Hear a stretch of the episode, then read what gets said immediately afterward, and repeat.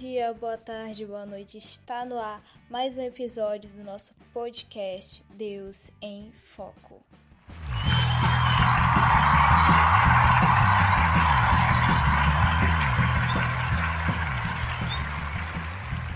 E para o episódio de hoje, como prometido, vamos estar falando sobre o primeiro capítulo do livro do Mark Dever, O que é uma igreja saudável.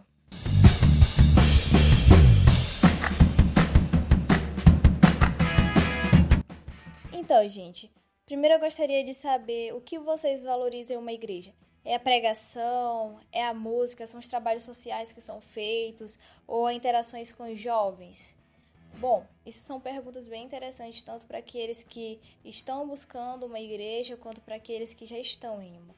O primeiro capítulo ele vai trazer um tema é, bem importante que ele trata. É, o tema seria seu cristianismo e sua igreja. O que ele quer falar com isso? Qual é a sua ideia de ser cristão? Qual é a sua ideia de igreja? E ele já começa com uma afirmação que chama bastante a nossa atenção, porque o Mark ele fala que quando ele é chamado para falar com estudantes que têm ministérios universitários, em muitas ocasiões ele já começa com essa afirmação aqui que eu vou ler. Diz assim: Se você confessa ser um cristão e não é membro da igreja que frequenta com regularidade Preocupa-me o fato de que você pode estar indo para o inferno. Isso é uma afirmação que é bem forte, mas como no próprio livro diz, essa afirmação não busca nos amedrontar ou forçar a pessoa a ser membro de uma igreja, mas o que ele quer com isso é mostrar que estar em uma igreja não é só ter comunhão com Deus, não é só você chegar, orar, falar com Deus, o louvar e voltar para casa, é você ter comunhão com seus irmãos também. Então a gente tem que meditar nisso. Será que a gente está tendo comunhão com os nossos irmãos? É, é importante o batismo, é importante a questão da membresia. Então, mediante isso, ele nos traz um questionamento: o que, que é um cristão? Para você, reflita aí: o que, que é um cristão? Ora, um cristão é alguém que foi perdoado, e está reconciliado com o Pai, que se arrependeu e não vive mais para si, somente para Deus. Como Paulo diz: Não sou eu que vivo, mas Cristo vive em mim. A caminhada de um cristão é uma caminhada de renúncias, mas não é algo que o deixa pensando: Poxa, eu estou perdendo tantas coisas e estou só deixando para lá, só deixando para lá. Mas não, a nossa mentalidade tem que ser: eu estou deixando essas coisas porque eu tenho algo melhor que é Cristo. Então, como Mark diz, um cristão é alguém que, pela virtude da sua reconciliação com Deus, foi reconciliado com o povo de Deus. Então, não é só uma reconciliação com o Pai, mas é uma reconciliação com o seu povo também, com os irmãos. Antes, o homem ele só vivia para si, era aquela questão é, antropocêntrica, só eu, só eu, só eu. E ele queria o controle de tudo. Agora nós, filhos de Deus, deixamos tudo no controle de Deus, nas mãos de Deus. A gente tem que pensar: será que eu estou deixando a minha vida, a minha faculdade, as minhas escolhas nas mãos de Deus? Eu sempre quero tomar o centro da minha vida, sempre quero tomar o centro das minhas escolhas e deixar Deus de lado? A gente não pode deixar Deus de lado de nada. Tudo que a gente for fazer, a gente deve orar antes. Então, isso é muito importante. É muito importante que a gente esteja com essa comunhão com o nosso Pai.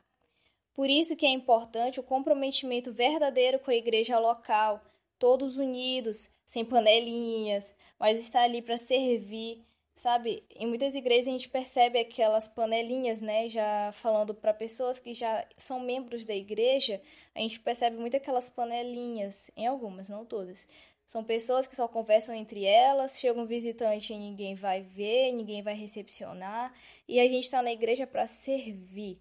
Não é só para ficar esperando que os outros venham até nós, mas é para que a gente seja proativo e sirva. É, esse é um dos exemplos que o Senhor nos deu de ser servo.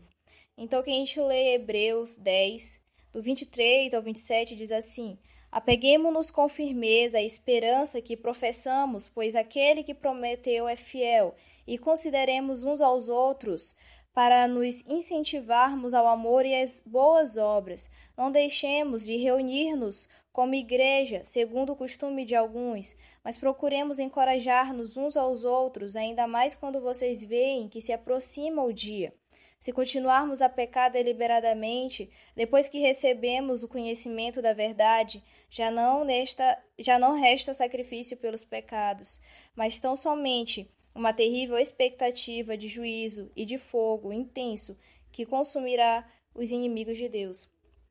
Então aqui você é, você pode pensar, ah, na igreja tem hipócritas e tudo mais, são só pessoas falsas. Mas sabe, há pessoas ali que vão cair, há pessoas que estão precisando de ajuda. E a gente tem que ser essas pessoas que vai levantar, que vai ajudar, que vai ser servo. E a gente não pode demonstrar essa bondade, esse amor, a paz individualmente, isoladamente, ou só porque a pessoa foi bondosa conosco. Não, o Senhor nos ensina que devemos estar ali amando aquela pessoa, estar ajudando aquela pessoa, demonstrando isso uns aos outros, uns, uns com os outros de fora, uns com os outros de dentro, é, sem esperar alguém troca e sem que mereçam. Independente de qualquer coisa, a gente deve demonstrar isso.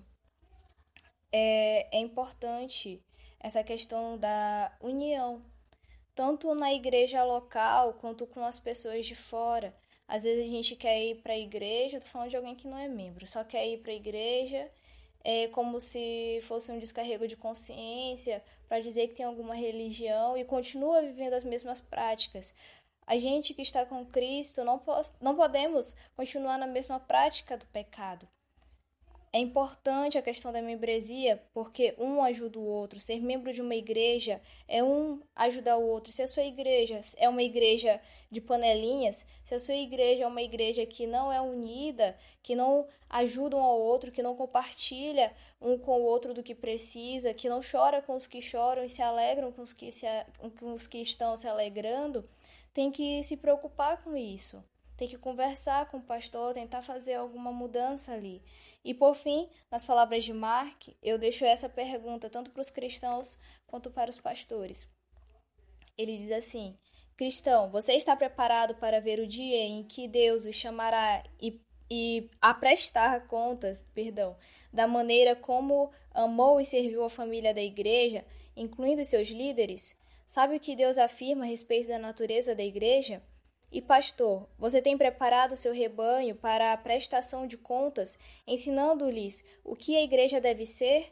Você lhes tem ensinado que serão responsabilizados por afirmarem ou não o ensino do evangelho?